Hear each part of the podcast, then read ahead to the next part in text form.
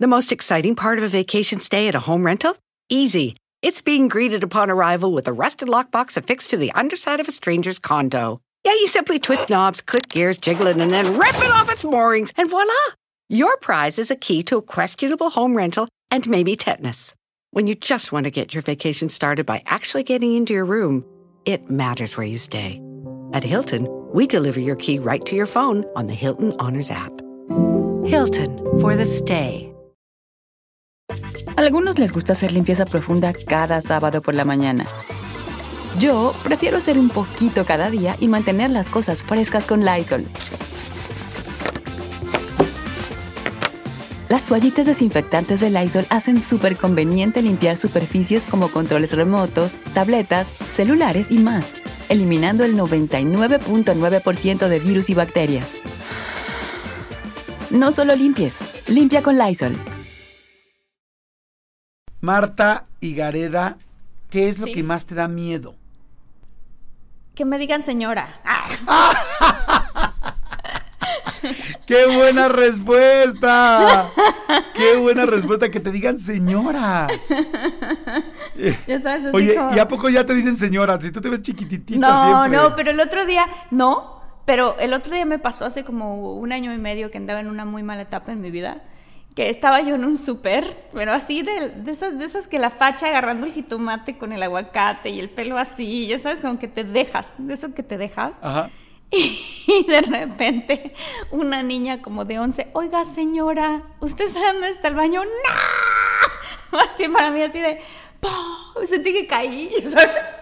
Ajá. Así de, me dijeron señora, ¡pum! Vámonos. Sí, está cañón, cañón, cañón. Es broma, es broma. Yo sé que un día seré una señora, ¿no? Yo te voy a decir algo. Yo, te veo tan chavita que si en algún momento tú y yo hubiéramos sido pareja, me daría mucho miedo tener contigo la intimidad. Porque sentiría que me estoy metiendo en un problema legal. Así. Tanto así, gracias Jordi. Tanto así. ¿Sabes a mí que me da mucho miedo? ¿Qué te da Hay, hay, hay cosas que me preocupan, pero esto es algo irreal.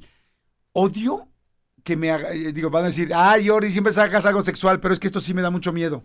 Soy muy, muy sensible con el asunto de que me toquen mis partes nobles. O sea, como que si no es mi pareja, bueno, o sea, si no es con quien, si, si no es en, en tono sexual, me pongo terriblemente mal. O sea, pero no tienes idea cuánto. Al grado de que a los 40 años, cuando cumplí 40, pues ya tienes que ir al urólogo, ¿no? Sí, y este- sí. Te da miedo el urólogo. digo, yo soy muy cuadra, yo soy muy cuadradito de, de ir a mis citas, ir a mis cosas. Entonces, apenas cumplí 40 años y dije, pues ya hay que ir. No sabes el trabajo que me dio el tacto. O sea, porque no soporto que me agarre alguien, o sea, es como, y, y ya olvídate de hombre o mujer, o sea, es como, si no es para lo que es, me siento rarísimo. A tal grado que cuando me hice la vasectomía, me tardé mucho en hacerme la vasectomía, hasta que un amigo, este cantante que no voy a quemar, no voy a compartir porque igual no le gusta, le conté esto y me dijo, no hombre, pero la vasectomía te la pueden hacer, este, dormido. Le dije, ¿en serio? Sí. Mi, mi doctor me durmió porque yo soy muy sensible de ahí. Le digo, ah, yo también soy súper sensible. Y entonces me durmieron completo, o sea, me dieron anestesia general para poderme hacer la vasectomía, que es una operación de, de 10 minutos rapidísimo y así en frío con anestesia local. Pero yo no pude. Y las veces que iba a que me auscultaran, es un... ¡Ah! Odio. Ha de ser raro, ¿eh? yo sí quiero decir, yo nunca he ido a eso, pero también esos como lavados de estómago que te hacen, que luego recomiendan y esas cosas, pues igual te meten una manguerita por el uyuyuy. Ah, el del entonces- lavado de colon. Sí, el lavado del colon. Y creo que Ajá. yo también sí estaría muy sensible a eso, ¿no? O sea, obviamente, por cierto, quiero aclarar que lo que dije de que me da miedo que me den señora, que me digan señora es broma. O sea, yo le tengo miedo más a otras cosas. Los fantasmas, por ejemplo, sí me dan mucho miedo. Mucho. Ay, no, pero a ti no te dan miedo, tú le aguantas completo. O sea, tú te has, tú has, tú te has careado con los fantasmas. Y no te dan tanto Sí, miedo, o sí. sea, ahí estás. No, ¿cómo no? Sí me dan miedo. O sea, de verdad sí me dan miedo. Porque, ¿sabes qué pasa? Que al inicio, cuando tú llegas a ver a un fantasma, como que al principio no comprendes que viste un fantasma. Es hasta que ya lo viste Ajá. que te cae el 20 de que esto es un fantasma y entonces te da miedo. Pero, por ejemplo, si tú ves a un fantasma que fuera así rapidito, ¿no? Lo ves rapidito y entonces dices, ¿qué fue lo que vi? Y entonces te da miedo. Pero hay ciertos fantasmas y visiones y cosas que los ves, volteas a otro lado y ya no los quieres ver y volteas otra vez y siguen ahí. ¡Ah! Eh, esa es la parte que da más miedo. Porque Oye, dices, quiero- ¿qué, qué hago? Ajá. Claro. Quiero decirte que hace como tres o cuatro días hice una entrevista, que ahorita vamos a presentar, ya vamos a arrancar el programa y vamos a entrevistar, a presentar a nuestro invitado que está fantástico hoy. Pero hice una entrevista rápido, les digo, que me- nos tardamos como seis meses en conseguirla. A un exorcista, a un padre exorcista real. De hecho, es el rector de la Asociación de Exorcistas en Europa. Yo ni siquiera sabía que había una asociación, pero sí la hay. Y lo entrevisté y digo, no les hago largo el cuento. Nada más, de las cosas que me impactó es que la- la- una de las primeras preguntas que le hice fue, Señor, ¿existe realmente el diablo, el mal, este, como cada quien le diga, los de- el demonio, este, Sí. como que me dijo el nombre, Ben Sabú o Basabú o Sí, sí, ve a saber, ve a saber tú, no Belcebú, sé, ajá. Belcebú, eso. Y este, y me dijo, claro. Me dice, sí, sí existe el mal. Y ya de ahí, ya luego les platicaré, y luego los tendremos aquí en el podcast para que podamos platicar. Pero bueno, ¿arrancamos? ¡Arrancamos!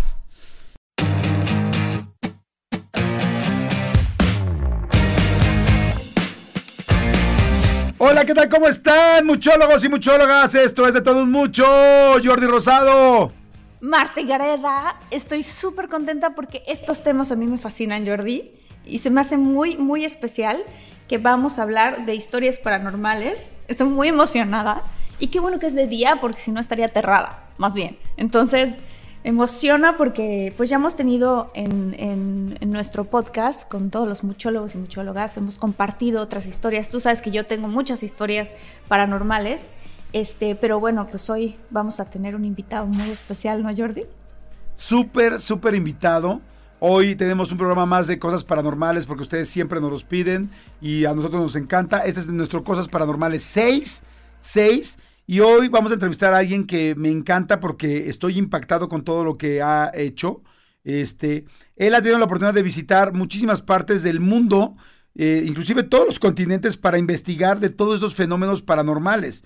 O sea, no es lo mismo nada más platicarlo a estar en las pirámides de Egipto o ir hasta Stone Age o a las catacumbas de París donde estuvo, este, eh, en el Popocatépetl, donde ajá. pero además cañón que en, en el Popocatépetl eh, tuvo acceso a una pieza histórica que representa al parecer a seres de otro planeta. O sea, sí está muy cañón él. Muchísima gente lo sigue, es uno de los youtubers favoritos y este también en Facebook está durísimo.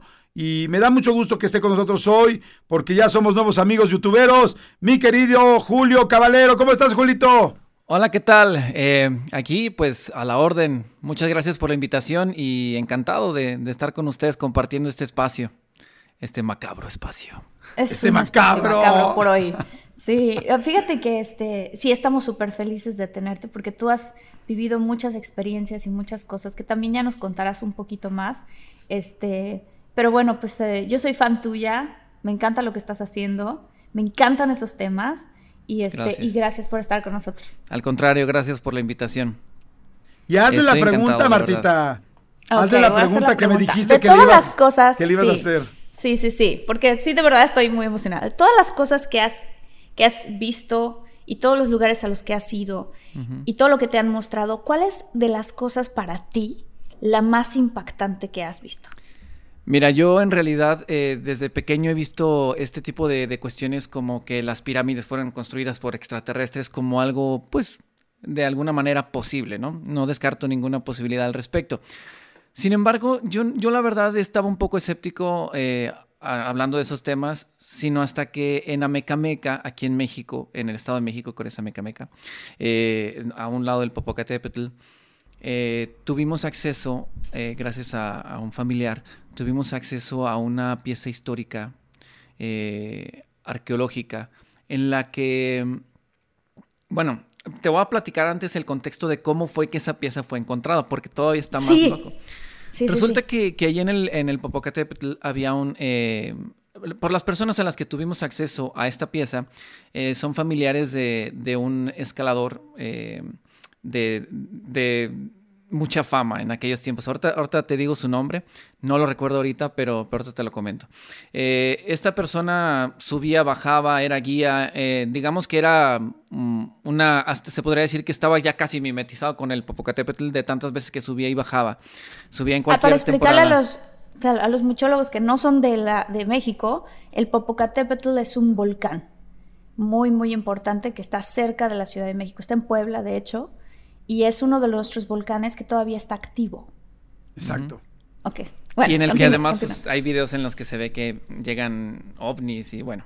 Sí, en fin. de hecho a nivel nacional, en uno de nuestros noticieros este, de, de una compañía que se llama Televisa, López Dóriga hizo un video, o sea, hizo un reportaje de un video donde está, se ve que el volcán está en, en- en actividad y se ve literalmente una nave, o sea, una figura tipo como si fuera un cigarro, como entra directo Sí. por el cráter del Sí. volcán. Esto pasó a nivel nacional.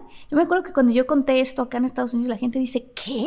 Las televisoras en México dejan que esas cosas estén en la televisión, porque aquí en cierto momento, ahorita ya no tanto, pero todo lo que tenía que ver con UFOs y eso estaba prohibido, o de alguna manera no lo, no lo decían a nivel nacional tanto así como en nuestro país. Claro, y fue allá es área. impresionante ver ese video. Allá es área 51, aquí es área canal de las estrellas. O sea, aquí podemos pasar lo que sea. Y yo quiero decirles Sí. también, ahorita que decías Marta del Popocatépetl, yo fíjate que yo tuve la oportunidad de subir el Popocatépetl muy joven, de escalarlo, porque yo era- me dedicaba al alpinismo en algún momento de mi vida. Oigan, si están buscando un nuevo celular, please, please, please, no vayan y agarren la primera oferta que les pongan enfrente. ATT le da sus mejores ofertas a todos. Sí, a todos, ¿eh? A ti, que tu tiempo en el teléfono sube cada mes. Y a ti, que ni siquiera tienes redes sociales. A ti, que hablas toda la noche con tu pareja. Eres de los míos, ¿eh? Y a ti, que sigues haciendo swipe para encontrarla.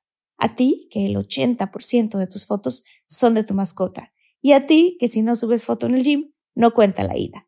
A ti, que también tienes selfies con todas las celebridades. Y a ti, que tampoco te creen que grabaste un video de un ovni. ATT le da sus mejores ofertas en todos sus smartphones a clientes nuevos y existentes, porque conectar lo cambia todo. Las ofertas varían por dispositivo, sujeto a términos y restricciones. Visita att.com o una tienda para más detalles. Para celebrar los precios sorprendentemente bajos de State Farm, le dimos una letra sorprendente a esta canción. Llamando a State Farm encontré estos precios bajos y cambié. Con precios sorprendentes ahorro mes a mes. Ahorrando dinerito está todo bien. Como un buen vecino, State Farm está ahí. Y cuando llegamos arriba, que el cráter huele a azufre, evidentemente, muy fuerte, sientes la fumarola que está saliendo, muchas cosas. Lo que me dijeron las personas con las que llegué allá arriba, y después de muchas horas de estar escalando, me dijeron, aquí no solamente hay una energía de estar en una de las cumbres más altas del mundo, aquí hay una energía especial de, exactamente me decían, de ovnis y cosas que han sucedido en este cráter. Entonces me dijo, trata de cargarte, porque aquí hay una energía que nunca has sentido en ninguna parte Wow. de la Tierra. Entonces, a- ahorita que lo dices, lo conecté, Martita, porque hace mucho que no me acordaba de eso. Pero bueno, entonces, Julián, este, a ver, síguenos diciendo. Mira, resulta que eh, esta pieza lleva mucho tiempo allí. eh, resulta que eh, este, el Tlaxquiche, se llama, eh, así le apodaban a, a este señor que ya falleció hace tiempo. El Tlaxquiche eh, era un escalador, un, un explorador de- del Iztaccíhuatl y el Popocatépetl. Ajá. Entonces, eh, en sus viajes, de pronto él encontraba piezas de, de- de culturas que allí eh, yacieron, ¿no? Una de las piezas que más le llamó la atención y que por la cual es, hice la, la investigación fue esta que te, te la vo- voy a tratar de explicarlo.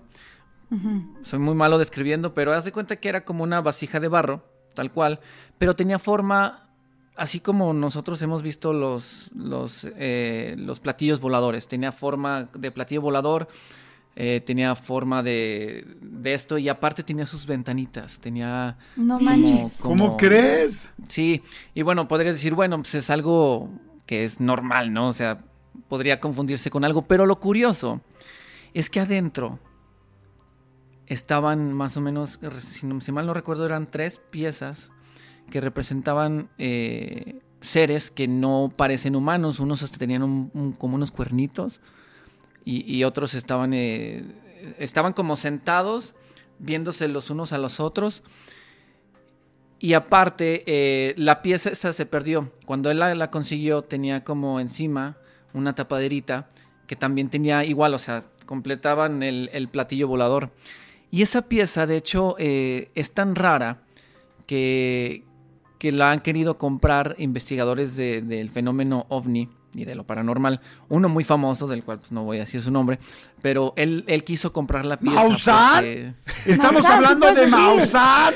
Sí, pues. Yo no dije sí, Sí, sí, claro. Sí, eh, bueno, eso fue lo que me comentaron ellos. Yo no puedo asegurarlo, pero se supone que él llegó para querer comprar la pieza. Pero como es un, es un artilugio que eh, representa también un- un- un- una posesión que es más bien sentimental, porque pues, es del, del abuelo y cosas de esas, que es el tlasquiche. Eh, pues en realidad eh, no, no la quisieron vender, ¿no? Pero la, la- la imagen sí, la verdad, a mí sí me impactó un poco porque por más que yo quería encontrarle una explicación, podría decir que era, no sé, estaba como es, podría ser una tina en la que se estaban bañando, no sé, cualquier tipo de explicación lógica. Lo extraño es eso, ¿no? Eh, la, la figura de las, de las, entre comillas, personas, de los humanoides, por así Ajá. llamarlo, Sí, sí, sí. sí, sí era bastante extraña. Eh, Pero a sí. ver, ¿cómo, eso me interesa. ¿Cómo, ¿Cómo se veían? O sea, dijiste uno que se veía como si tuviera cuernitos, o sea, cuernos, Ajá. y los otros... Los otros... No, los otros se los pusieron. Tenían, eh, O sea, sí, sí, y el de los cuernitos era el, el amante.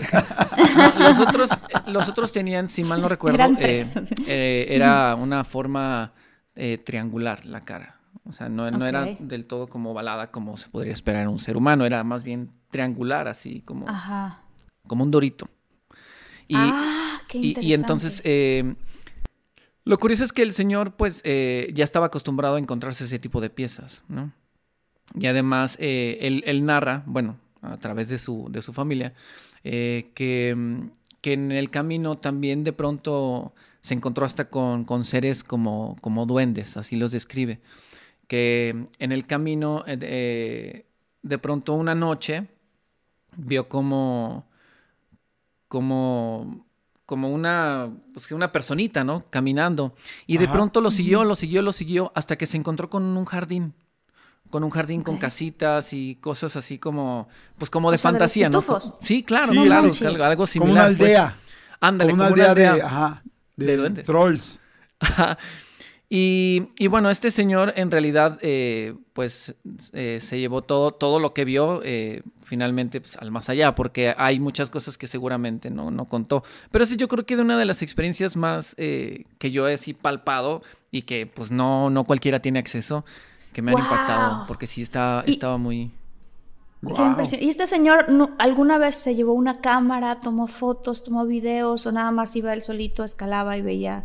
Inicialmente, pues Estos- creo que eran otros tiempos, ¿no? Eh, su, digamos que su auge creo que fue en los 70s, entonces era más Ah, complicado, ¿no? Era más complicado pues tener una cámara o algo que pudiera comprobar todo lo que decía. Sin embargo, pues eh, todos los lugareños lo, lo conocieron y pues sí, eh, realmente es una persona con bastante credibilidad. Además, creo que hasta rompió algunos récords de, de, de- de subir De y escalada. bajar, de escalada, Oye, sí. ¿y, y qué te dijo de, por ejemplo, cuando siguió a estos cerecitos y vio la aldea esta y así? O sea, te, te contó cómo eran físicamente. No, simplemente la- eh, eh, eh, lo, que, lo que yo llegué a, a entender, porque me lo contó ya su nieta, lo que yo llegué a entender es, es que realmente él llegó a la aldea y ya no vio nada, pero sí dice que era muy verde, era como, pues nada que ver con, el, con, con la nieve, ¿no? Porque, Con- claro. o sea, es un clima muy frío y ahí era como muy verde, muy, muy florido, muy, muy, muy vegetal, por así llamarlo. Oye, oye, Julián, hablando de todos los eh, continentes a los que has ido y de todos los lugares especiales a los que has ido, ¿en qué lugar has sentido una energía, una energía o algo muy especial que digas, no, no, este lugar, desde que entras, sientes o pasa o sucede tal cosa? Hablando respecto a cosas paranormales o... o- pues Sí, mira, paranormales. eh, en realidad en, en- en Stonehenge, eh, yo la verdad había escuchado mucho de, de- de- de ese lugar en Inglaterra. Pero cuando estuve allí, realmente se siente como una especie de, de, de paz, ¿no? Como, como una especie como de, de relajación total, no solo mental, sino también física.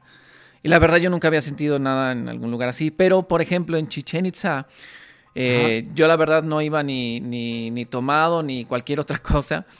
Yo sí llegué a ver, eh, eh, en ese tiempo no había mucha gente, en, era muy temprano y aparte eran tiempos pues en los que no salía mucha gente, eran tiempos de pandemia.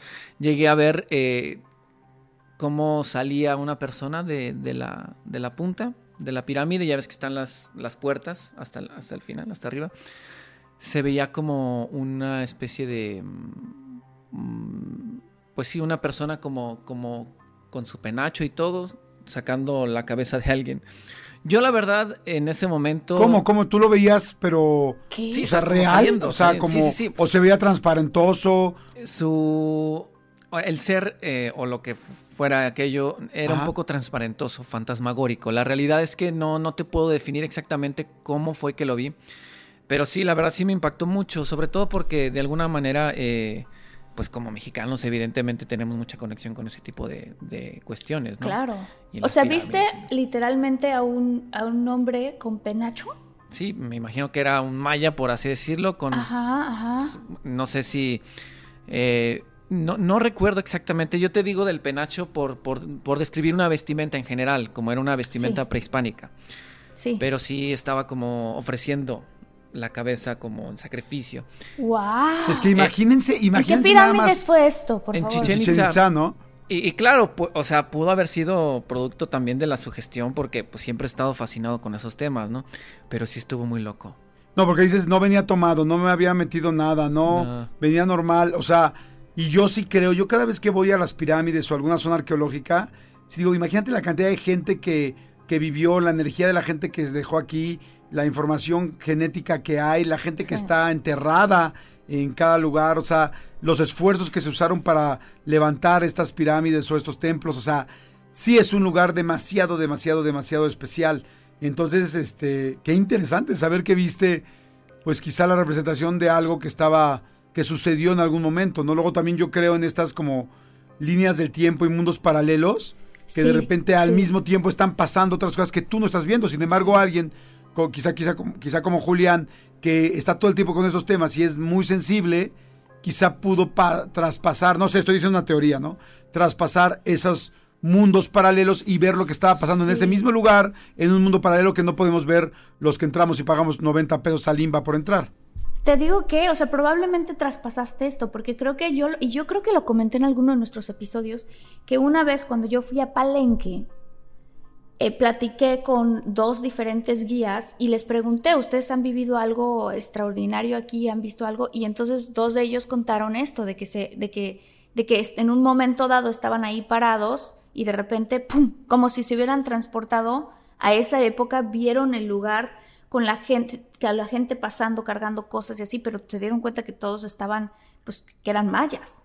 Entonces digo, oye, qué impresionante, porque yo acabo de estar en Chichen Itza y efectivamente esto de la, de la cabeza que se corta, hay un- unos, este, no se llaman jeroglíficos, pero unas cosas grabadas que hicieron ellos ahí en Chichen Itza del juego de pelota, en donde al, no saben todavía si al ganador era el que, al que se sacrificaba, el capitán del equipo ganador o al, o al capitán del equipo perdedor, pero definitivamente les cortaban la cabeza y agarraban la cabeza. Tú ves eso, está, está grabado ahí con los dibujos estos, o sea, y le cortaban la cabeza y esa cabeza la ofrecían a los dioses. Entonces, The most exciting part of a vacation stay at a home rental?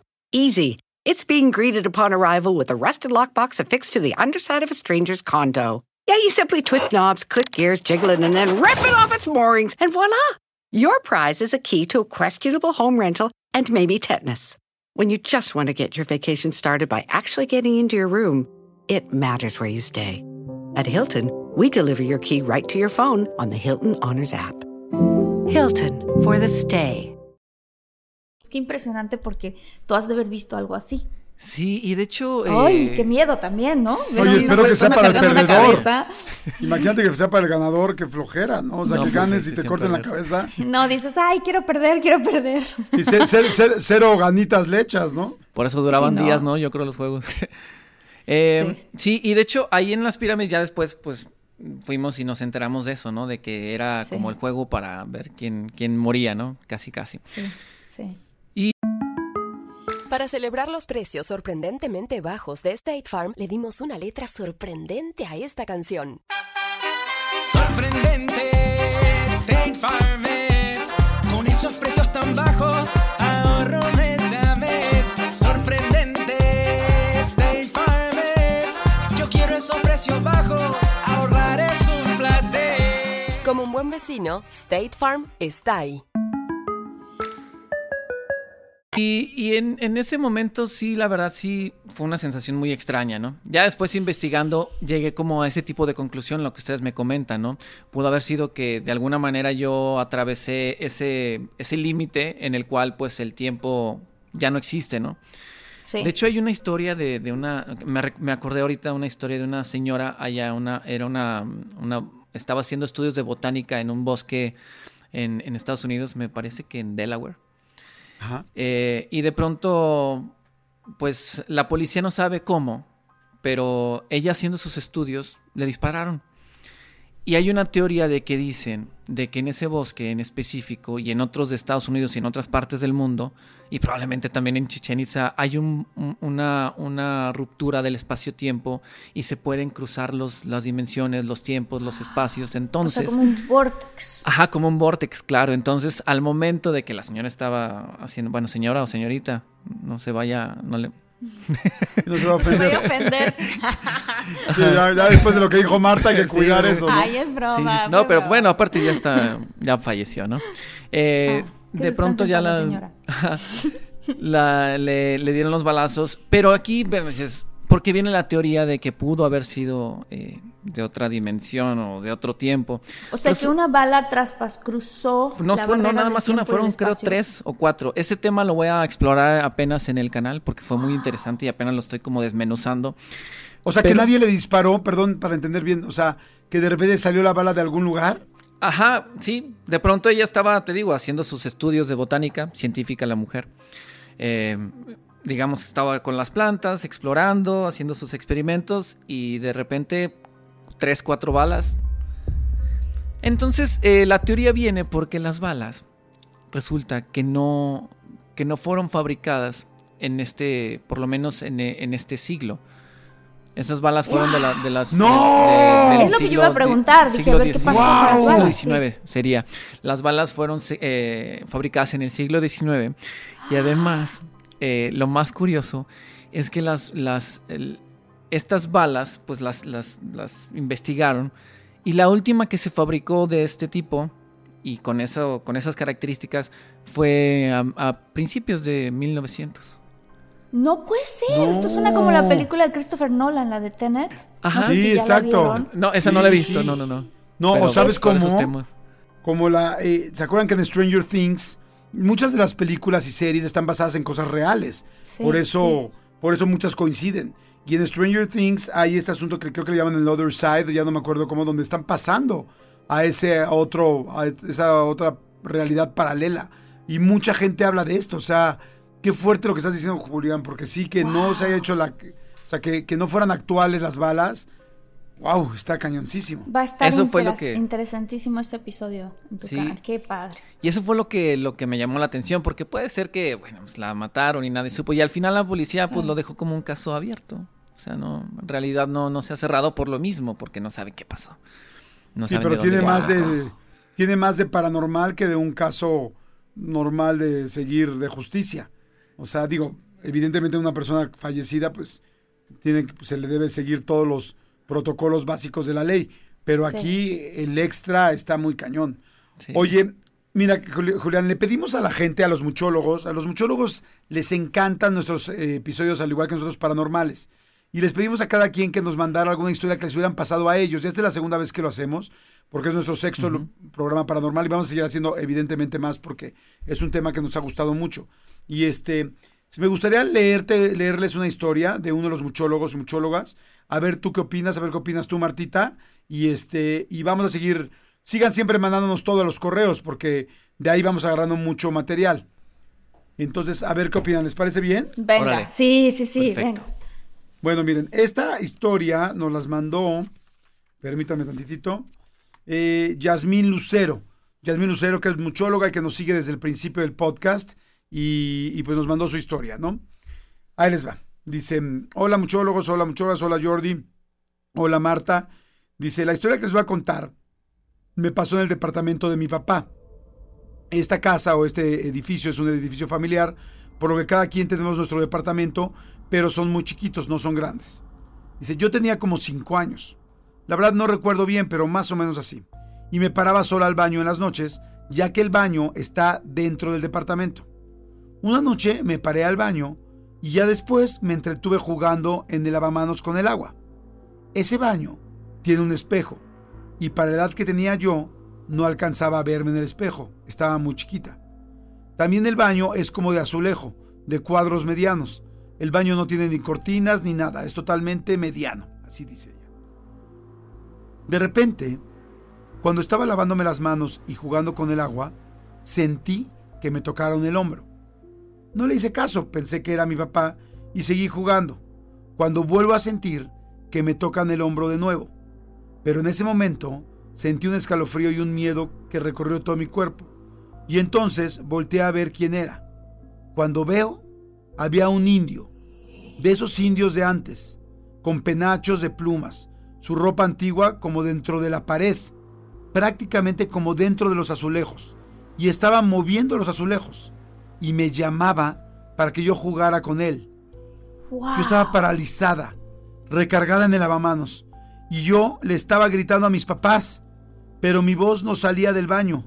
Yo me podía escuchar, pero ellos no me escuchaban. La recámara de mis papás no estaba lejos, como a 10 pasos. Un poquito más estaba la, otra recámara, me imagino. Bueno, pues no sé cómo pude salir del baño y caminé temblando a la recámara donde ellos estaban, que por cierto estaban despiertos en ese momento. Me vieron, me vieron llegar y estaba completamente pálida sin poder hablar. Entonces no sabían qué estaba pasando, se preocuparon, me abrazaron y me preguntaron qué pasaba. Y después de un momento que pude hablar fue cuando entré en razón de lo que me había pasado. Y entre que lloraba y lloraba les expliqué más o menos lo que me había pasado, porque no podía ni hablar bien. Dice, dentro de mi casa, en una de las partes de mi casa, hay una pared de piedra. El asunto es que mi papá, al verme tan mal, salió a ver lo que, estaba, lo que había visto. Y al llegar a esa pared de piedra, después me platicó que sintió también un escalofrío y que se quedó parado por un momento. Esto que sintió me lo contó, pero ya cuando estaba ya grande. Y se preocupó mucho y siguió caminando hasta el baño y no había nada. Después de esto, yo ya no volvía a ir al baño jamás sola, y mucho menos en la noche. Y al llegar la tarde, y cuando la casa se empezaba a quedar a oscuras, yo siempre prendí todas las luces de la casa, la del baño, la de la cocina, la de la cámara, la de la sala, todas, absolutamente todas. Y nunca me volvió a pasar, pero no hay manera que olvide ese momento, porque verdaderamente sé que fue más allá de lo normal. Espero que les haya gustado y me hayan entendido mi historia, ya que yo todavía no puedo olvidar esto que pasó. Y a partir de esto me pasaron cosas, más cosas en el departamento. Tengo otras que contar, ya que en esta casa han pasado muchas cosas, pero les mando esta. Wow. Atentamente, Yasmín Lucero. Está cañón, ¿no? Uf, uf, ¿Qué qué, chistoso porque, híjole, qué chistoso porque además justo estábamos hablando de los, de los indios Claro. y, y- y- y de esto que estábamos contando, o sea, wow, qué miedo, Qué miedo. y qué miedo, porque además eso de que dice, de que se salía, de, o sea, que se estaba como saliendo de los azulejos y que podía mover los azulejos, o sea, que imagínate que hubiera sido un indio chamán que estaba cruzando realmente una dimensión. Ay, no. Y es que fíjate que, o sea, ahorita que estaba platicando la historia, Jordi, de la persona que le envió, a mí se me hizo bien curioso cómo, cómo pareciera de pronto que todo está conectado, ¿no? Nosotros hablando de lo mismo, ¿no? Sí. Y de pronto llega la historia y es como si ya nos hubiera escuchado, ¿no? Sí, Yo Sí. recordé, ahorita eh, nos quedamos, eh, mi prometida y yo nos quedamos en un tipi allá en Estados Unidos, en California. Nos quedamos en un tipi a dormir. Ajá, qué padre. A mí lo que se me hizo bien chistoso fue que había un cuadro. Si gustan, luego les mando la foto del cuadro porque hasta le tomé foto. Era un águila, a simple vista era un águila, pero ya era, ya era noche y todo. Y de pronto esa, ese, ese, ese cuadro parecía que se empezaba a transformar y ya no era un águila, sino que era una calavera y de pronto era un indio. Era como un holograma, de pronto se convirtió como en, en todo, ¿no? Todo lo que tú te imaginabas estaba en ese cuadro. No y volteabas alrededor del tipi y veías sombras que te parecían familiares, ¿no? Por ejemplo, a, a ella le gusta mucho Michael Jackson y me decía, mira, ahí está Michael Jackson. Y se veía Michael Jackson la figura No tal manches. cual. No. No manches, Sí. Son cosas que, que de pronto creo que sí hay como una, una, o sea, por lo que escuché de la historia, creo que sí hay como una, una conexión mística, no sé cómo llamarle, entre dimensiones que a veces se cruzan. Y, y, y, y, y así como a ella le invitaron a jugar, a, a la persona que, que, que envió Sí. la historia, Sí. acá, acá, por ejemplo, creo que jugaron un poco con nuestra mente, no sé, fue muy Qué chistoso. fuerte. Qué Oye, y no fuerte. habían, no habían, no habían tomado nada, unas gomitas de marihuana, Sí, no sé, cho- chocongos, algo. No, no, en realidad no. No, Ah, en sí, los no. ojos. No. No, En realidad, sí, los que están, los que están viendo en YouTube, los que están viendo en YouTube le vieron los ojos a Julián así de ¿qué onda? Oye, fíjate que ahorita que hablas del hotel, no sé si ya te lo había contado Marta. A mí un día llego con mi novia a Mex- creo que es Mexicali, donde empieza el viaje del Chepe. El Chepe es un tren muy famoso aquí en México que pasa por las barrancas del cobre. Empieza en Mexicali, creo, y termina en Chihuahua. Bueno, donde empieza, llegamos a un hotel muy bonito una noche antes de tomarlo. Y entonces llegamos al hotel, muy padre, nos reciben, hola señor Rosado, porque a mí ya me dicen señor.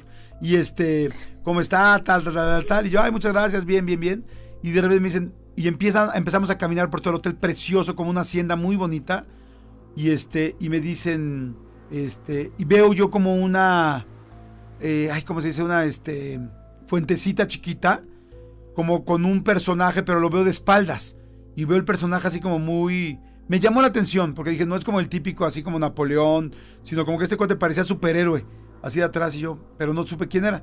Seguimos caminando, caminando, caminando, y de repente llegamos y me dicen, quiero decir, queremos, lo estábamos esperando desde temprano, qué padre que vinieron, teníamos muchas ganas de conocerlo, yo, ay, muchas gracias, al contrario, el gusto es para mí, tal, tal, y me dice, y le hicimos algo muy especial. Y yo, ¿qué? No, no, una sorpresa que le tenemos fantástica. Yo, gracias. Pues me imaginé, ¿no? Que luego llegas al cuarto y te hacen algún, alguna cosa de chocolate, el chef, no sé, algún detalle lindo, ¿no? Sí. Y entonces me dicen, no, no, pero le va a encantar la sorpresa. Yo, ah, padrísimo, ¿no? Ya venía con mi novia, tal. Nos abren la puerta y dicen, pasen. Ya pasamos y yo, pues, volteé así como que de reojito a la mesa y dije como, pues, ¿dónde está la sorpresa, no? O sea, porque, Sí. porque uno se hace, uno se hace el humilde, pero pues sí dices, ah, chinga, pues no, que había sorpresa. Y entonces agarro y le digo, sí. Y me dice, bueno, pues, ¿dónde están? Dice, fue la The most exciting part of a vacation stay at a home rental? Easy. It's being greeted upon arrival with a rusted lockbox affixed to the underside of a stranger's condo. Yeah, you simply twist knobs, click gears, jiggle it, and then rip it off its moorings, and voila! Your prize is a key to a questionable home rental and maybe tetanus. When you just want to get your vacation started by actually getting into your room, it matters where you stay. At Hilton, we deliver your key right to your phone on the Hilton Honors app. Hilton for the stay.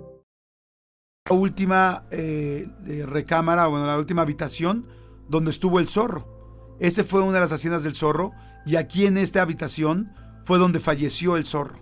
Dice, y no la hemos abierto en seis meses, pero abrimos y la acondicionamos otra vez especialmente para que ustedes tengan el gusto de quedarse aquí.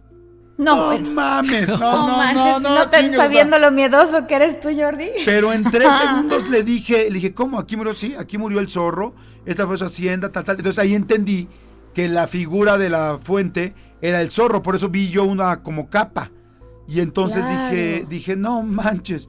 Y le dije, discúlpame, no quiero ser grosero contigo, tal, pero somos bien, medio, bien miedosos y bien especiales. Y yo prefiero quedarme en un cuartito normal, ¿no? De los más nuevos que hayan hecho, aunque sea con, con melamina ponderosa y porcelanite. Pero yo prefiero ahí, muchas gracias. Y me dio pena porque le habían echado muchas ganas durante toda la semana para preparar la habitación. Pero la neta sí me dio miedo. Para celebrar los precios sorprendentemente bajos de State Farm, le dimos una letra sorprendente a esta canción. Llamando a State Farm encontré estos precios bajos y cambié con precios sorprendentes ahorro mes a mes ahorrando dinerito está todo bien Como un buen vecino, State Farm está ahí. Híjole, no, qué miedo, qué miedo, qué miedo, qué miedo. Hay una historia que yo no he contado, pero no, no, no es larga realmente. Este, es, es muy pequeña, pero eh, todos los muchólogos y muchólogas han oído historias que hemos contado de, de mi abuelita. Sí. Mi abuelita veía también a un indio. Y le pasaba muchas veces que ella estaba en la casa, este, limpiando la casa o lo que sea, y de repente volteaba y el indio estaba ahí parado. Nada más. Y entonces en otras ocasiones le pasaba que cuando alguien llegaba a su casa, tocaba la puerta y ella salía a abrir, atrás de ella estaba parado el indio y la gente se quedaba así como sacada de onda y le decían, este, eh, señora, señora Rayito, se llamaba ella, señora Rayito, sí, sí sabe usted, o sea, hay un, hay un indio detrás de usted. Sí, sí, sí, yo sé. Yo sé que hay un indio. O sea, a veces le pasaba que otras personas, no solamente ella, veían que traía un indio al lado de ella. Y yo, y yo le preguntaba, abuelita, pero nunca te volteaste a quererte comunicar con él, nunca le dijiste, o sea, ¿te daba miedo o no te daba miedo? Me dice, no, no me daba miedo. Se- sentía que estaba ahí y que me estaba cuidando. Ya le hubieras dicho que cuando ella estaba haciendo el quehacer y se aparecía al lado, ya le hubiera dicho, oye, pues no juegues, ayúdame, chingale tantito, o sea. Te o sea, agarra tus sí. plumas y Pues sí. necesito un plumero. Exactamente, ya por lo menos para sacudir, ¿no? Quítate el penacho y yo me a sacudir. Oye, no, es que No, tu abuelita, sí. tu abuelita, sí está muy traía- Mi abuelita estaba muy conectada con los, con los fantasmas y con gente del más allá y con este tipo de cosas, ¿no? Que hay gente que luego también puede tener ese talento y está despierto en ellos o no. Claro. Y mucha gente dice que cuando estábamos chiquitos, volviendo a la historia de Yasmín, lo teníamos desarrollado y lo, blo- lo- lo bloqueamos, ¿no, Julián? Sí, eh, bueno, eh, hay muchas personas eh, que creen eso, ¿no? Yo Sí. personalmente sí lo creo. Eh, los bebés, bueno, dicen, dicen hombres de ciencia que los bebés al inicio ven solamente sombras, o sea, como que ven, no ven tal cual Sí. las personas, pero ven nada más figuras. Yo creo que en realidad lo que están viendo son la pura energía, es la pura energía de las personas. Como el aura, pero sin que todavía esté la persona física.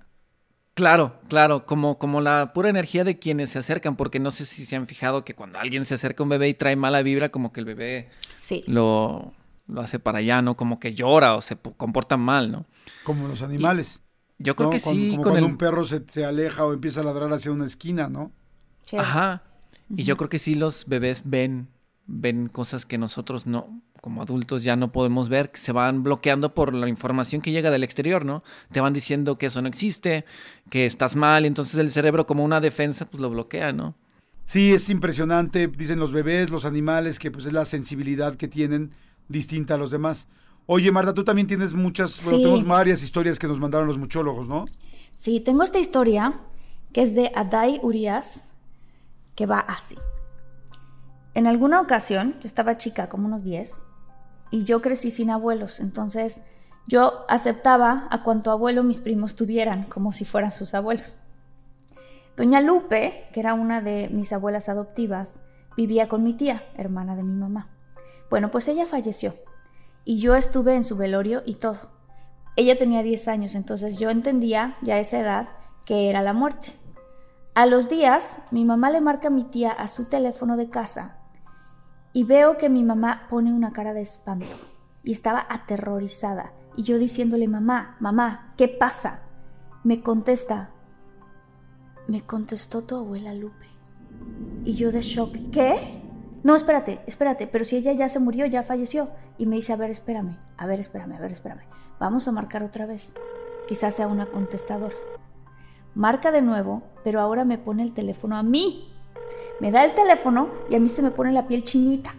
Escucho su voz y la voz de la abuela Lupe dice, bueno, bueno, y empieza a tararear una canción. ¡No! Y esto es algo que ella hacía siempre. Y después de tararear la canción, ¡pum! Cuelga. Yo salgo corriendo. ¿Ve cómo se me puso la piel, Jordi? Sí, Yo salgo corriendo, gritando, asustada y llorando. Fue súper impactante para mí y para mi mamá. Mi mamá me dice, ¿qué pasó? ¿Qué pasó? Te contestó la contestadora y yo le dije, no sé, no sé. Le digo, ¿qué me- le, le cuento a mi mamá qué me dijo y me dice, a mí eso, eso no fue lo que yo escuché. Cuando yo marqué, a mí solo me dijo, Norma no está.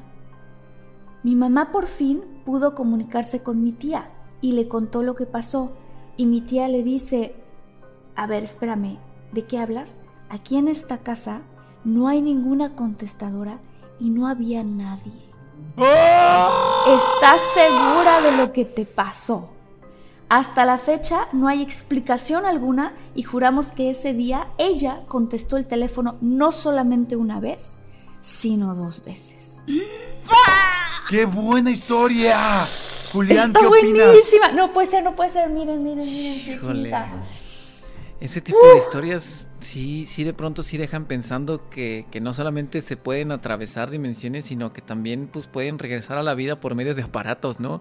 Estaba viendo ah, un episodio en el que platicaban de la intercomunicación o cómo se llamaba. La- Transcomunicación. Transcomunicación. No, intercomunicación pues, es la normal, ¿no? Eh, la transcomunicación. Entonces, yo creo que hay, hay, hay seres fantasmales, espíritus eh, que no se han despedido, que no se han ido del todo y se quieren comunicar para dar a entender algo o decir algo. Quizá a través de la canción quiso decirle muchas cosas que solamente ella, claro, iba a entender, ¿no? Claro. Creo. Fíjate que a mí ahorita que hablaste de eso, Julián, yo pienso lo Sí. mismo. O sea, todos sabemos que, bueno, no sé si todos, pero bueno, mucha gente que nos interesa en esos temas sabemos que la gente que ya no está aquí, la forma que tienen para comunicarse con nosotros es vía electrónica.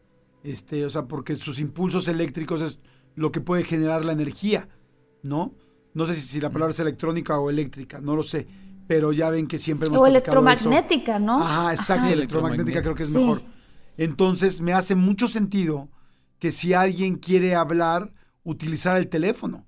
Que el teléfono efectivamente pues tiene esas ondas, tiene corriente, tiene esa forma de poder hablar, o sea, más bien de poder utilizar ese tipo de energía que es la única energía. O sea, parecería chistoso, ay, me habló por teléfono. Pues sí, es la manera en la que podrían comunicarse, porque si tú le dices, háblame aquí enfrente que yo te escuche, está más complicado.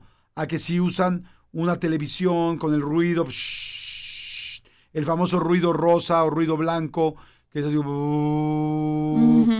o yo- de una lavadora, ¿no? Ajá. Hay, una, hace poco fui a San Miguel de Allende, a casa de unos amigos, y en casa de estos amigos eh, empezaron a hablar de unos aparatos que tienen, que por cuando tú roncas mucho o afuera de tu casa hay muchísimo ruido, hay unos aparatos que hicieron gringos, creo que son, este, que, que hacen un ruido muy especial, que al principio te son un poco sofocante el ruido, pero que luego tu cerebro se acostumbra a ese ruido. Y mientras escuches ese ruido durmiendo toda la noche, ya no escuchas lo demás. Entonces la gente que tiene a alguien que ronca muy cañón, lo pone al lado, lo prende y se oye... "Uh", Sí, le llaman white noise. White Ah, noise. white noise. Ajá. Y. "Uh", Y ya con ese ruido tu cerebro se acostumbra y ya no escucha los ronquidos aunque los tengas al lado. Y alguien, este, en una ocasión me platicó que en uno de estos aparatos empezó a escuchar que le estaban hablando. Entonces no sé si estaban ocupando ese esa vibración eléctrica para hablar. Porque eso es lo que hace, ¿no, Marta, Julián? Sí, sí, sí, sí, sí, sí. Julián, De- Julián, vas. Perdón, perdón. De hecho, eh, es que ahorita que lo mencionaron, me acordé de un dato bastante interesante. Se dice que Tomás Alva Edison murió en el intento de hacer una, una máquina para comunicarse con los espíritus. ¿Qué? ¿En serio? Wow. Sí, eso, eso es un dato que, que- que es muy sabido por muchas personas, pero que resulta también bastante curioso porque no se habla de eso, obviamente, pues en los libros, ¿no? De historia. Claro, claro. Pero sí, él estaba obsesionado con comunicarse con, con el mundo de lo espiritual y en el proceso se dice que hasta inventó el, el- el- el fonógrafo. Todo lo que, todos los inventos que él, que él realizó eran con ese propósito. Wow. Oye, ¿y qué tal si cuando un foco empieza a prender y apagar en tu casa, seguramente ahorita mucha gente está en su casa, en un coche, y empieza a prender y apagar y tintilea, es algún ser que te está tratando de llamar la atención hasta quizá... ¿Qué tal si la próxima vez que tintilee un foco le haces código Morse, por ejemplo? Y hacer largo, corto, corto, corto, largo, largo, largo, corto, corto, Sí. y, lo traduc y lo traducimos. O sea, digo, Sí, sí, no, sí. no- no como ejercicio, pues no vamos a esperar a que un... Pero a ver, ¿por qué no lo hace alguien que esté en su Quiero casa? contar algo, Jordi. ¿Puedo contar algo? Algo Lo que, que nos tú- pasó a mi hermano y a mí, a los dos, estando en el mismo lugar, en la misma habitación, en la misma cosa. ¿Ok? Hablando de este tema de la comunicación. La abuelita que yo tanto cuento, ella falleció, desafortunadamente, hace unos años. Y ya había pasado un tiempo de que había fallecido, pero no tanto, o sea, les estoy diciendo unos seis meses, ¿no? Más o menos. Y en aquella época mi hermano estaba conflictuado porque él no sabía si debería de cortar o no cortar con su exnovia, ¿ok? Y estaba realmente conflictuado y él decía, híjole, es que eh, es- de verdad estoy conflictuado porque yo sí quiero eh, saber que estoy con el amor de mi vida y que me quiero casar y que me esto. Pero toda la familia en general sentíamos que como él dudaba, esa más bien era su respuesta. Si dudas es que todavía esa persona no es, en realidad, ¿no? Entonces yo le dijo a mi hermano, ¿sabes qué, Daniel? Pídele una señal a mi abuelita. Yo hice un trato con mi abuelita mucho antes de que se muriera, porque mi abuelita falleció muy esporádicamente, muy este, instantáneamente por una cosa. Nadie sabíamos que estaba enferma, de que nada, o sea, fue así como muy súbito. Este, yo hice un pacto con mi abuelita de chavita, como le pasaban todas estas cosas de fantasmas y todo, yo le dije, abuelita, cuando tú te mueras, me tienes que prometer que me vas a venir a visitar, pero no se te vaya a ocurrir aparecérteme, porque me voy, a- me va a dar un, o sea, me, o sea, yo ahí me caigo muerta. Sí, es pero textéame. comunícate conmigo. Textéame. No, o sea, o sea un, un mensaje directo, pero Sí, no, pero no te Pero aparezcas. no te aparezcas, por favor. Pero comunícate conmigo de alguna manera. Bueno, el chiste es que a mí me habían pasado, yo estaba en una relación bastante tóxica y a mí ya me habían pasado eso que dices Jordi, de los tintileos de la, de la luz, de, de que, de que de repente, pum, se caía una cosa de la nada y me acuerdo que yo pensé, esto es mi abuelita que se está comunicando, que yo estoy haciendo algo, me está tratando de llamar la atención de, de algo, ¿no? Entonces le digo a mi hermano y mi hermano me dice, sí, pero contigo siempre se comunica. Y a mí nomás no me manda ninguna señal. Entonces le dije, mira, es muy chistoso, güero, porque yo haz de cuenta de estar en esa relación tan tóxica que la dejé, gracias a Dios, esa relación. Este, yo decía, me está mandando mi abuelita tantas señales que parece que baja, que parece que me falta que baje la Virgen del cielo, aterrice aquí y me diga, hija mía, salte de esa relación. Y entonces a lo mejor a ti, tú lo que debes hacer es pedirle una señal a mi abuelita. ¿Le estoy diciendo esto, Jordi? Y en ese momento los dos estábamos en nuestra habitación platicando, o sea, era mi cuarto, pero él había venido a mi cuarto a platicar, era como la una de la mañana. Plática y plática y plática, ¿no? Y en ese momento se escucha así, así. ¿no? Y los dos volteamos, ¿qué fue eso?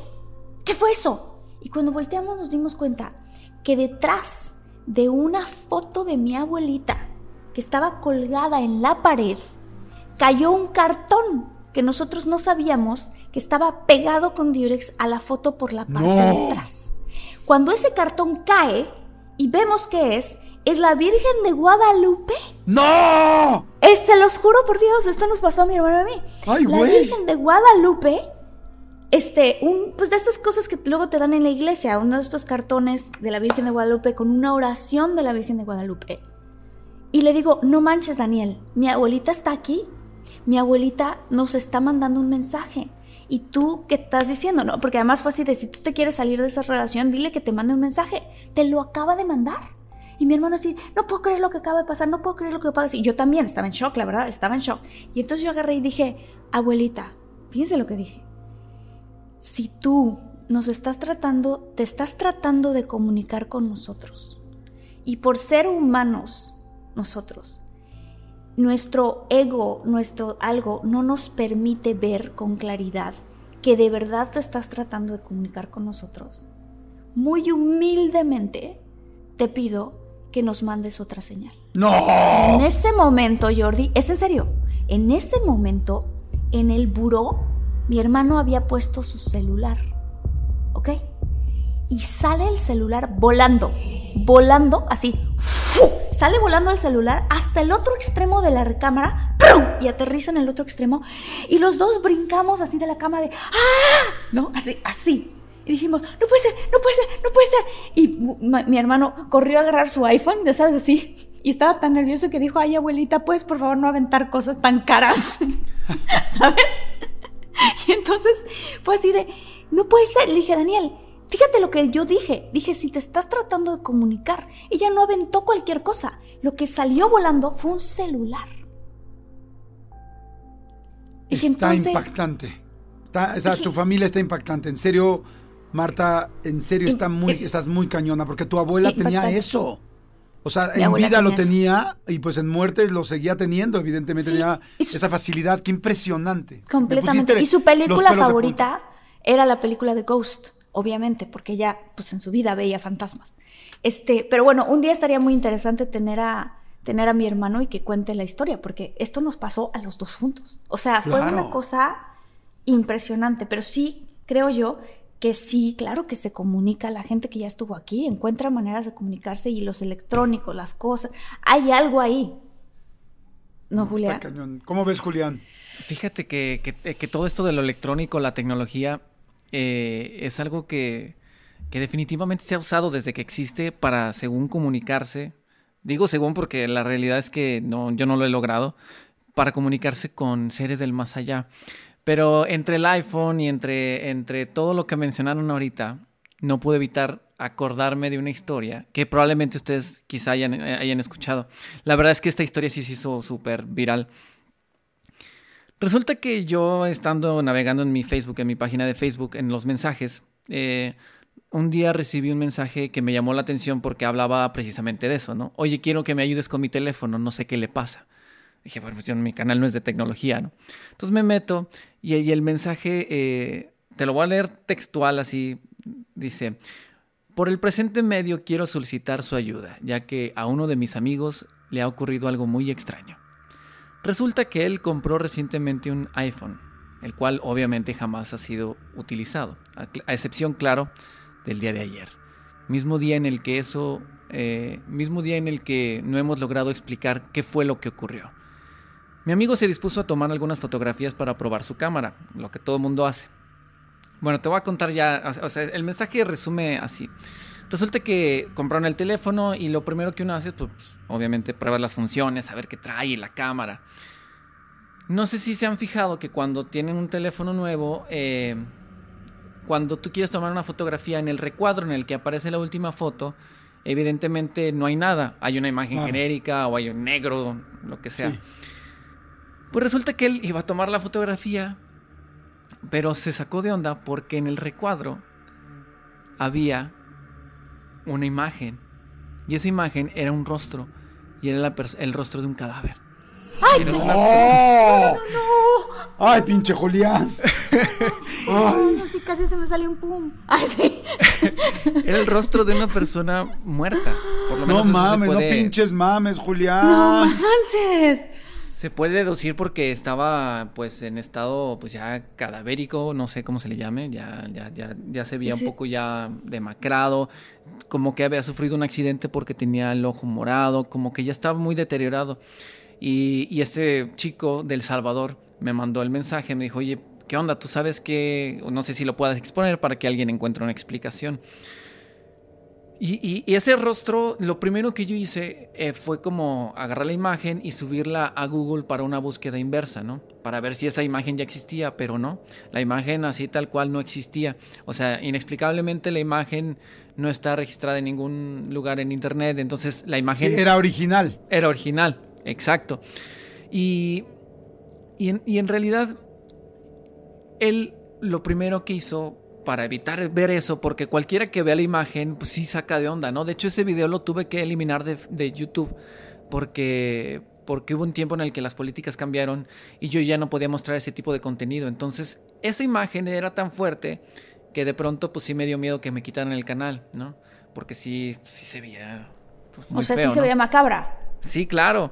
No, Y- ma- más que macabra, me imagino como perturbadora, ¿no? O sea, grotesca, sí, sí. grotesca, eh, sí, porque pues, ver a- de por sí ver a una persona que muerta hasta en un ataúd donde tú sabes que te estás acercando a una persona muerta es muy impactante. Claro. Ahora imagínate abrir una foto de una persona que no conoces muerta en tu teléfono. que acabas Ay. de comprar, ¿no? Ay. El ay. chavo lo que hizo fue ir a un lugar en el que reparan celulares. O no sé si lo llevó a garantía, no recuerdo exactamente, ya, ya tiene rato esa historia. Y, y resulta que, que lo reiniciaron a los ajustes de fábrica. El contento se va y cuando quiere tomar otra foto, estaba la misma imagen del mismo No cadáver. manches. No manches, no puede No ser. quieres que no duerma. Julián, no voy a No dormir. puede ser, Julián. Sí, sí, Qué sí, bueno que estaba- día.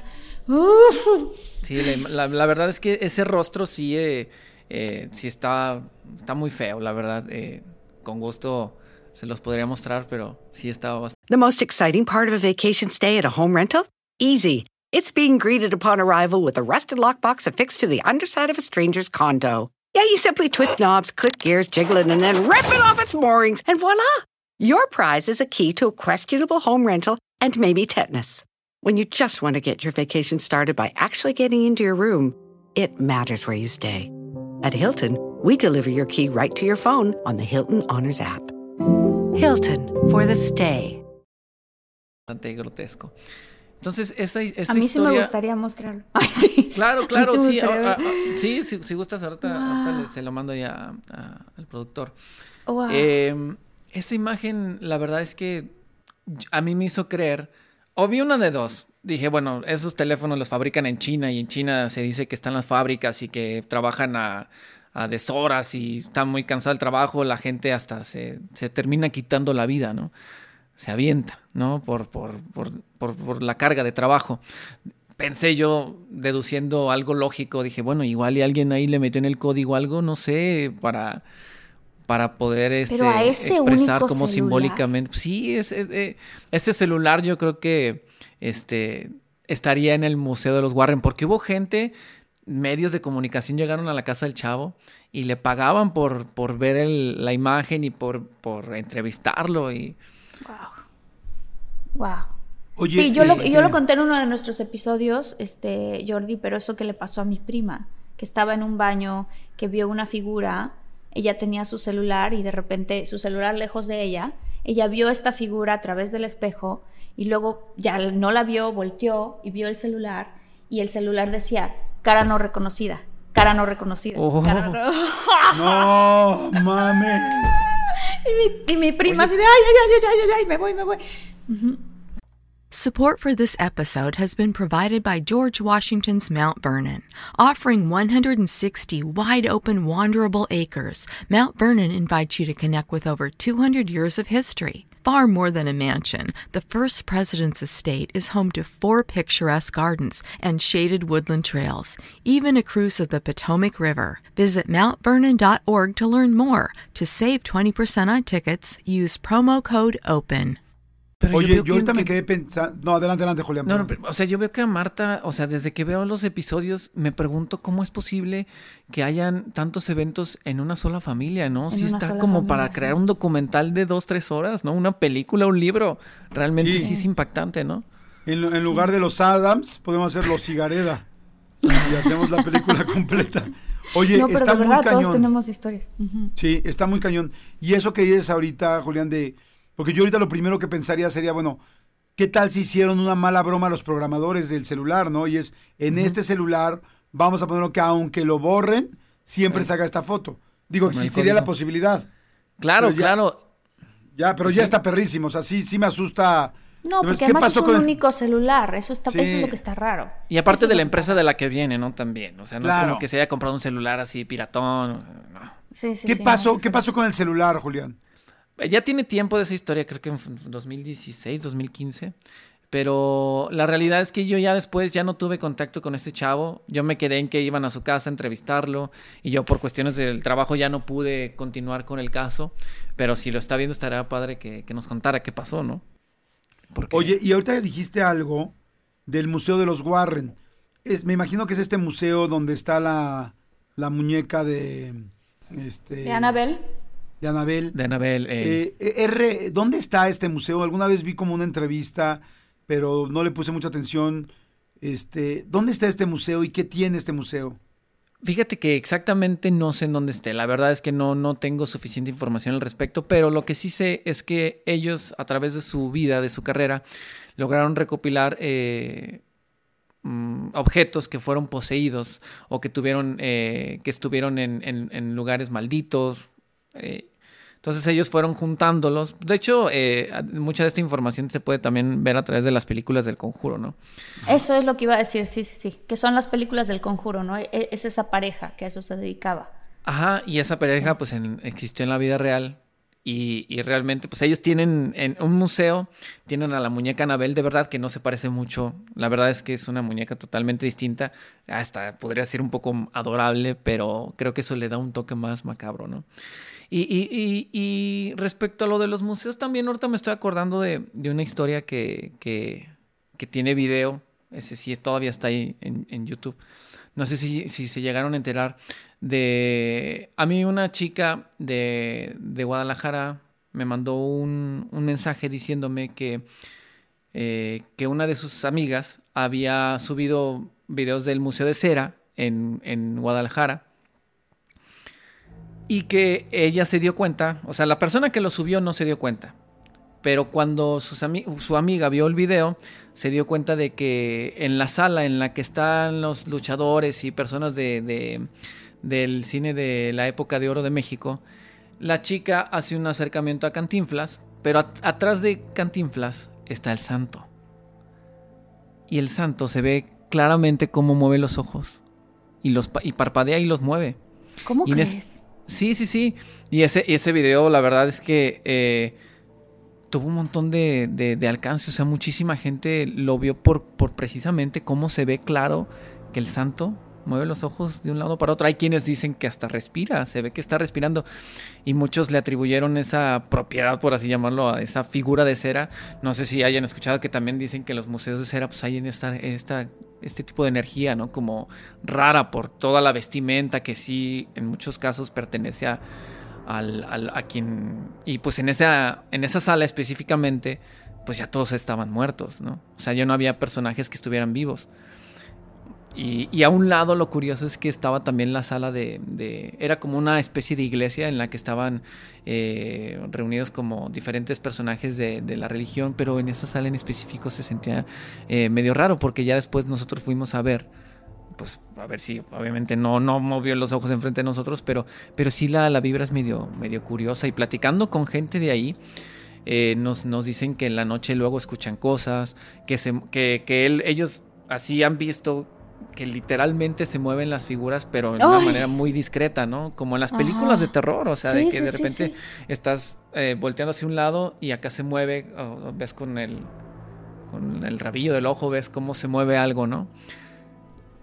Pero sí es. Ay, eh, está es- cañón. Fue como, como un. O, o sea, no nada más pues en los museos en donde está lo paranormal, como el de los Warren, que creo que es un museo en el cual sí realmente hay vibras. De hecho, ellos los tienen bajo llave, o sea, todas las, las cosas que tienen ahí las tienen bajo llave y, y no las vuelven a tocar, básicamente. Porque Sí, ¿no? un- Que porque si las tocas se te puede pasar la energía a ti, ¿no? También. Oye, Te dos puede perseguir preguntas. ese fantasma. Ajá. ¿Hay, Ajá. hay, un, ¿Hay video de ese museo de los Warren? Yo no sé dónde vi una imagen del museo real, no, no en el conjuro. O sea, un video. eh, ¿Hay video en, en YouTube o no? Ah, me están Eh, diciendo que sí aquí. Me imagino que sí, es un lugar, creo que hasta es público, no sé, no sé, la verdad estaría súper chido ir, ¿no? Para Pues sí. Mm, a mí me bueno. encantaría ir. Imagínate Espero Marta afuera, con todo lo que puede ver. afuera me compro un raspado, dice Jordi. Yo creo que Marta hasta unas hace- jicamas acá afuera. De, Oye, todo lo- que ve Marta, yo creo que hasta puede hacer amigos ahí. ¿no? Sí, exacto. Ay, no, cállate. Oye, No, no, no. O sea, no. no, Fíjate no, que no. ahorita que estabas diciendo lo del Museo de Cera, Julián, Ajá. yo eh, la semana pasada estaba platicando con una de las directoras del Museo de Cera de aquí en la Ciudad de México, que está mm, el Museo de Cera de Londres, porque está en la, calle de Londres. Es muy famoso, es de los museos de cera más famosos de América Latina, posiblemente el más famoso. Está muy bien hecho, se lo recomiendo. Si están cerca de la Ciudad de México, vayan a verlo. En serio, es buenísimo, buenísimo, buenísimo. Y entonces, no, no hablamos de cosas demoníacas ni cosas así. Pero ahorita que tú comentas esto, como que conecto varias cosas. Ella me dice que se tardan mucho tiempo para hacer una figura de cera. Y que en muchas ocasiones, este, bueno, que de entrada tienen que la persona se pone la mascarilla y a veces el cuerpo se lo esculpen o le ponen así como en las películas mucho tiempo estas mascarillas para que salga la el molde de su cara exacto, el molde de sus orejas exacto, el molde de muchas cosas exacto. Entonces, además de eso, muchas veces, por supuesto como dijiste, la mayoría de las veces les piden la ropa a ellos para que sea la ropa original que usó en tal o cual lugar. Además de esto, me platicaba que había ocasiones que inclusive quien tenía el pelo largo o podía cortarse, se cortaban parte de su pelo para que el pelo fuera el pelo real de la persona. Y por Todas si esas fuera cosas tienen energía. Exacto. Pues Entonces ve la energía. Y este, y por si fuera poco que el pelo fuera este real, la ropa real, y que me decía, ah, y que ellos, yo, yo le pregunté, ¿y qué hacen antes de abrir el museo? nada más lo limpian y ya y me dijo, no. De entrada, por ejemplo, se, le, se está planchando la ropa con estas, este, ya sabes, como La vaporera. eh, vaporeras, exactamente. Dice, y, y las peinamos. Estamos peinando a las mujeres, su pelo, su. Entonces, tú imagínate que a una figura de tamaño real, con los ojos idénticos, con la cara igual, con la misma ropa, todos los días lo hacían, los limpian, los cuidan, los peinan, les hacen el crepé. Wow. Me contaba que hasta les meten tenaza a las, a las que son mujeres para que el pelo se vea idéntico de como está. O sea, es como cuidar a una figura inanimada, pero con energía de la persona que realmente existe o que ya no existe. Wow, wow, wow. No se Entonces, me haría, ay, no se me haría raro pensar que puede ser que la energía del santo se, se haya, se haya metido ahí, o incluso no la energía del santo, o sea, cualquier otro, este, una energía que anda ahí flotando que quiere manifestarse puede hacerlo. O sea, sí, el santo, el cavernario, Blue Demon. El- como va la canción, ¿no? Santo el cavernario. Blue Blue Demon. Oye, a ver, aquí están diciéndonos algo, Martita, de, en, en el chat, de que, de Sí, que ya sí, saben dónde está el museo. El museo Sí, de está ubicado en una zona rural de Monroe, Connecticut. El Museo de los Warren actualmente se encuentra creado, ah, no, cerrado al público tras el fallecimiento de su fundadora en abril del 2019. Lo van a cambiar de ciudad y ya robaron varios objetos que se ofrecen en el mercado negro. Nunca, nunca mejor dicho el, el color del Wow. mercado. ¡Wow! El mercado negro, sí, ¿verdad? Se lo mercado robaron. oscuro. Uf. Oye, nos, te- nos, estamos, nos estamos despidiendo, pero mi querido Julián, eh, ¿quieres eh, cerrar este episodio con alguna historia o alguna anécdota o algún comentario especial? Porque la verdad ha sido fantástico escucharte. Stand out from all the rest by becoming a CFA charterholder. As the investment industry evolves, professionals need the tools to evolve with it. When you become a CFA charterholder, you're not only developing real world skills and expertise, you're demonstrating to employers that you have what it takes to thrive. In fact, more than 80% of those who earn the CFA charter say it boosted their career. Sound interesting? Go to cfainstitute.org/learn to find out more about the Level 1 CFA exam.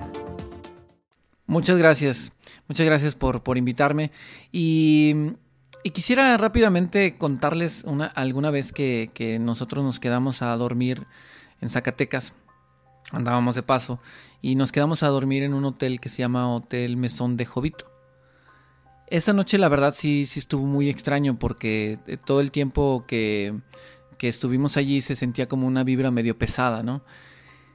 Ese hotel fungía como, como un lugar en el cual eh, las personas que, que iban en, en la época de la revolución y todos aquellos años era como un lugar de paso y también ahí mucha, mucha gente ponía sus negocios y con el paso del tiempo eh, lo que ahora es un hotel en su tiempo fue una vecindad que el dueño que era Jovito, don Jovito eh, había otorgado a todas las personas que no tuviesen dónde dormir. Eh, pero ahí en ese hotel nos quedamos en la habitación 107 a propósito porque nos habían comentado la, dueña del lugar que en ese lugar pasaban cosas pues paranormales. Nosotros creímos que no había pasado nada y todavía nosotros subimos, eh, subí el video de, de, de, de- de lo del jovito con toda la información. Pero ya cuando el video estaba arriba yo me di cuenta de que se ve, eh, dejamos la cámara grabando y se ve cómo pasa una sombra negra y tira una de las botellas que teníamos en la mesa en la habitación 107. Pero hace sentido porque después de un tiempo nos enteramos de que allí, en esa, eh, alrededor de, de- de- o sea, en la, en la misma vecindad vivía una bruja. Una bruja que hacía amarres, pero no nada más magia blanca, ¿no? Sino también Sí, magia sí. negra y, y- y hacía sacrificios de animales. Ah, a ver, espérate. O sea, tú dejaste ¿Cómo la cámara grabando. ¿Cómo? ¿Tú dejaste la cámara grabando? ¿La pusiste ahí nada más a grabar? Sí, ¿O o- ustedes estaban.? Nosotros lo hicimos con la intención efectivamente de captar algo. Nosotros, yo, yo la verdad edit- edité el video y todo. No nos dimos cuenta de nada sino hasta que el video ya estaba arriba. Pero aquí lo curioso es eso, ¿no? O sea, como, como que ahí... Y de hecho esa noche yo me desperté gritando. Me desperté gritando y yo había soñado con, con el ruido como de violines que estaban a la distancia, ¿no? Después, platicando con las personas del lugar, nos dicen que hay mucha gente que reporta haber escuchado música de violines en la sala, de, en el lobby. No, Uy, un montón de cosas que nos pasaron ahí. Pero sí, bueno, ya para, para finalizar, la verdad, agradezco mucho la invitación. Siempre veo el, el- el- veo el podcast y lo escucho el podcast. Y la verdad es que las historias que han contado, híjole, yo de pronto sí. A veces me quedo así como que con el- la mente trabajando tanto que a veces no puedo dormir. Y sobre Sí. todo también las que cuenta Marta son así, de, híjole, ¿cómo puedes seguir aquí sonriendo, no? Después de todo lo que te ha pasado.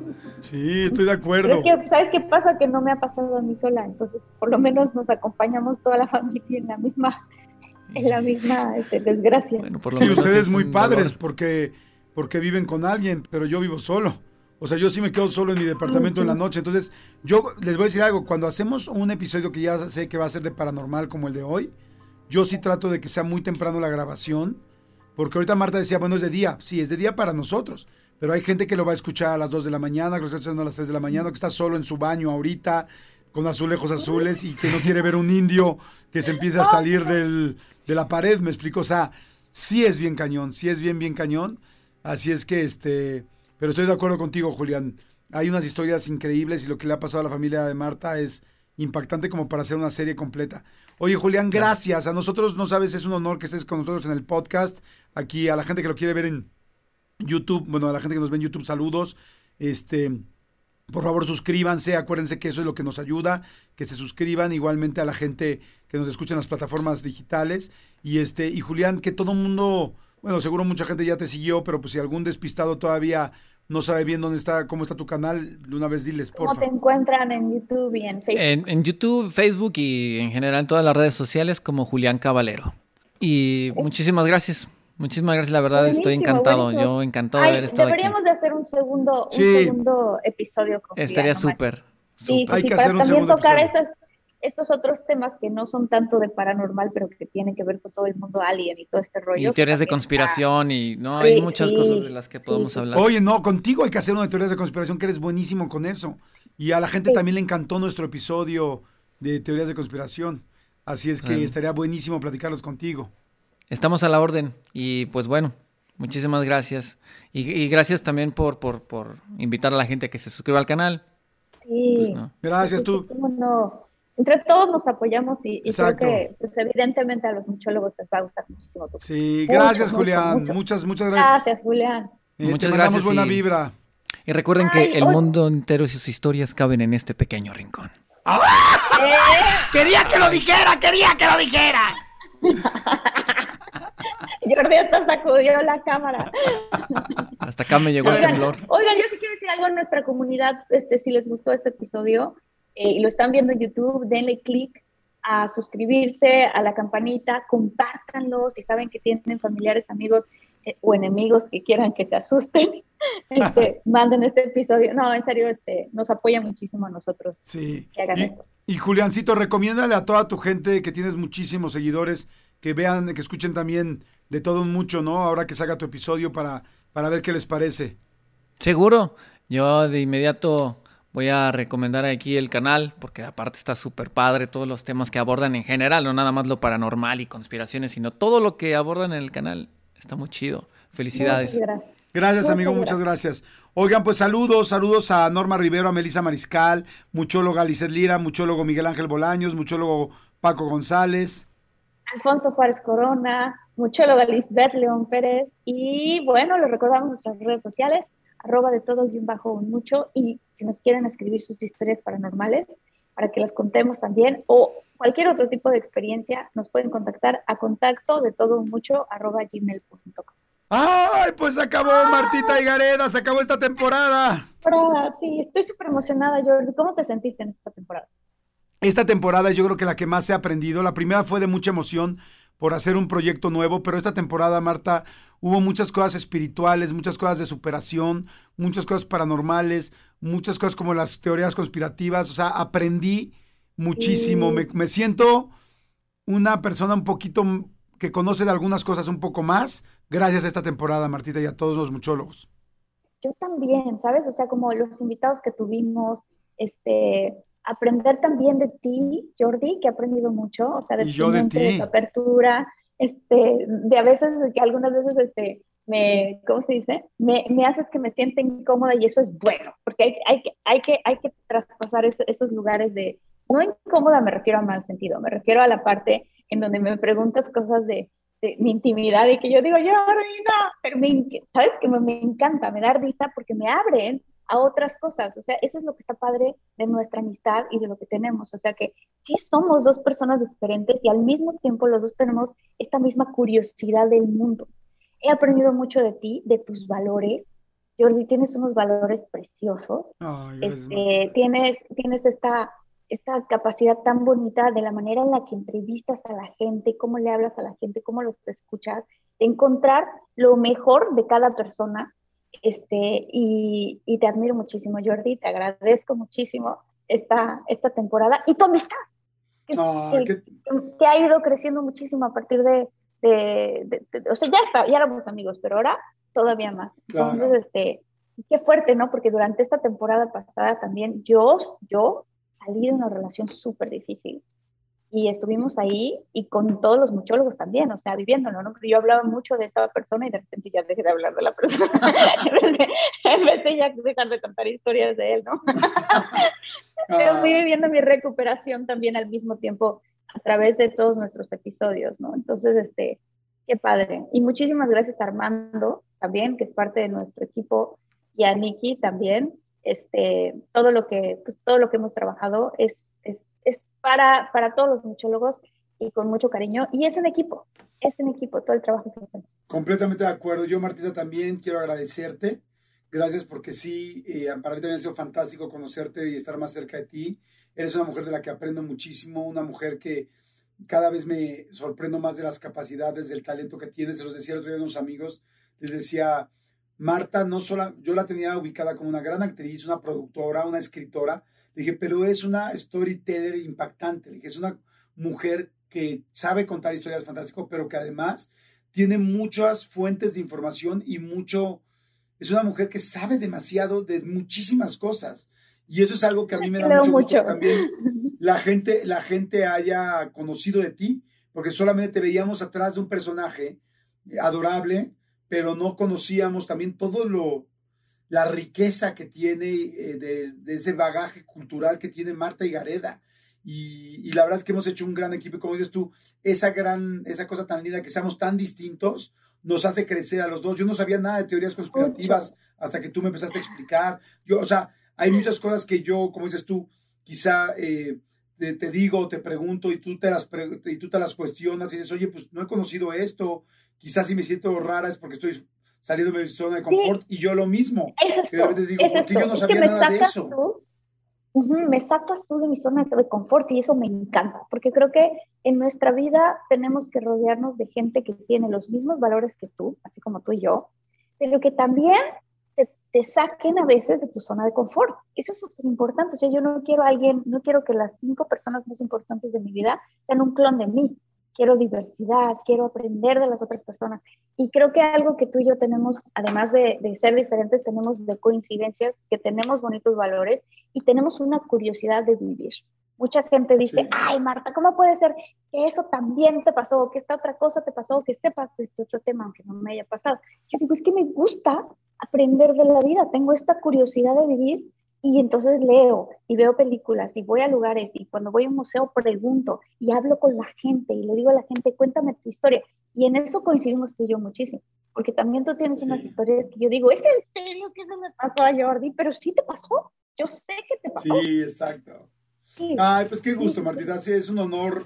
Eh, les digo a todos, no sé, y bueno, evidentemente gracias a los muchólogos, o sea, esto no existiría sin ustedes, ustedes son la familia, los que hacen el motor principal de esto. Entonces estamos agradecidísimos y no se nos pongan tristes ni nada, al contrario. Estamos terminando esta temporada porque ya todas nuestras temporadas van a tener un cierto número de episodios. Pero arrancamos ya la siguiente, les vamos a avisar vía nuestras redes, síganos en arroba de todo, guion bajo mucho. No saben lo que viene con la siguiente, vienen sorpresas, o sea, ya, viene, ya viene super reload. Sí, de todo y con todo. Así es que no la dejen de seguir, no la dejen de ver. Esténse pendientes y más rápido de lo que se imaginan, vamos a estar con el capítulo número uno de la temporada 3. Los adoramos, muchólogos, son todo, todo, todo nuestro. Nos hacen todo el sentido para que esto exista y ustedes son la piedra principal. Gracias Armando López, eres un tipazo, gracias por tu creatividad, por tu Gracias, trabajo, por tu buena Armando, vibra, gracias. por tu genialidad, todo. Gracias, este, Niki, Nicky también por toda Mesa, tu ayuda. también. Niki Mesa, te queremos por todo tu apoyo y por haber arrancado esto. Y a toda la gente que está alrededor de nosotros, muchas gracias. Así es que Gaby, querida Gaby Nieves, a toda la gente, muchas gracias. Y bueno, nos escuchamos en el siguiente, pero en la siguiente temporada. La siguiente temporada. ¡Au! Chao.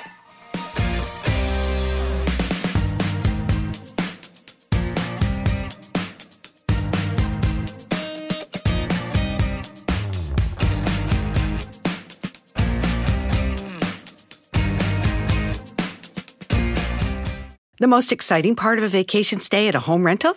Easy. It's being greeted upon arrival with a rusted lockbox affixed to the underside of a stranger's condo. Yeah, you simply twist knobs, click gears, jiggle it, and then rip it off its moorings, and voila! Your prize is a key to a questionable home rental and maybe tetanus. When you just want to get your vacation started by actually getting into your room, it matters where you stay. At Hilton, we deliver your key right to your phone on the Hilton Honors app. Hilton for the stay. Algunos les gusta hacer limpieza profunda cada sábado por la mañana. Yo prefiero hacer un poquito cada día y mantener las cosas frescas con Lysol. El limpiador de inodoros de Lysol ofrece una limpieza 2 en 1 al desinfectar el inodoro y el cepillo y eliminar el 99.9% de virus y bacterias. No solo limpies, limpia con Lysol.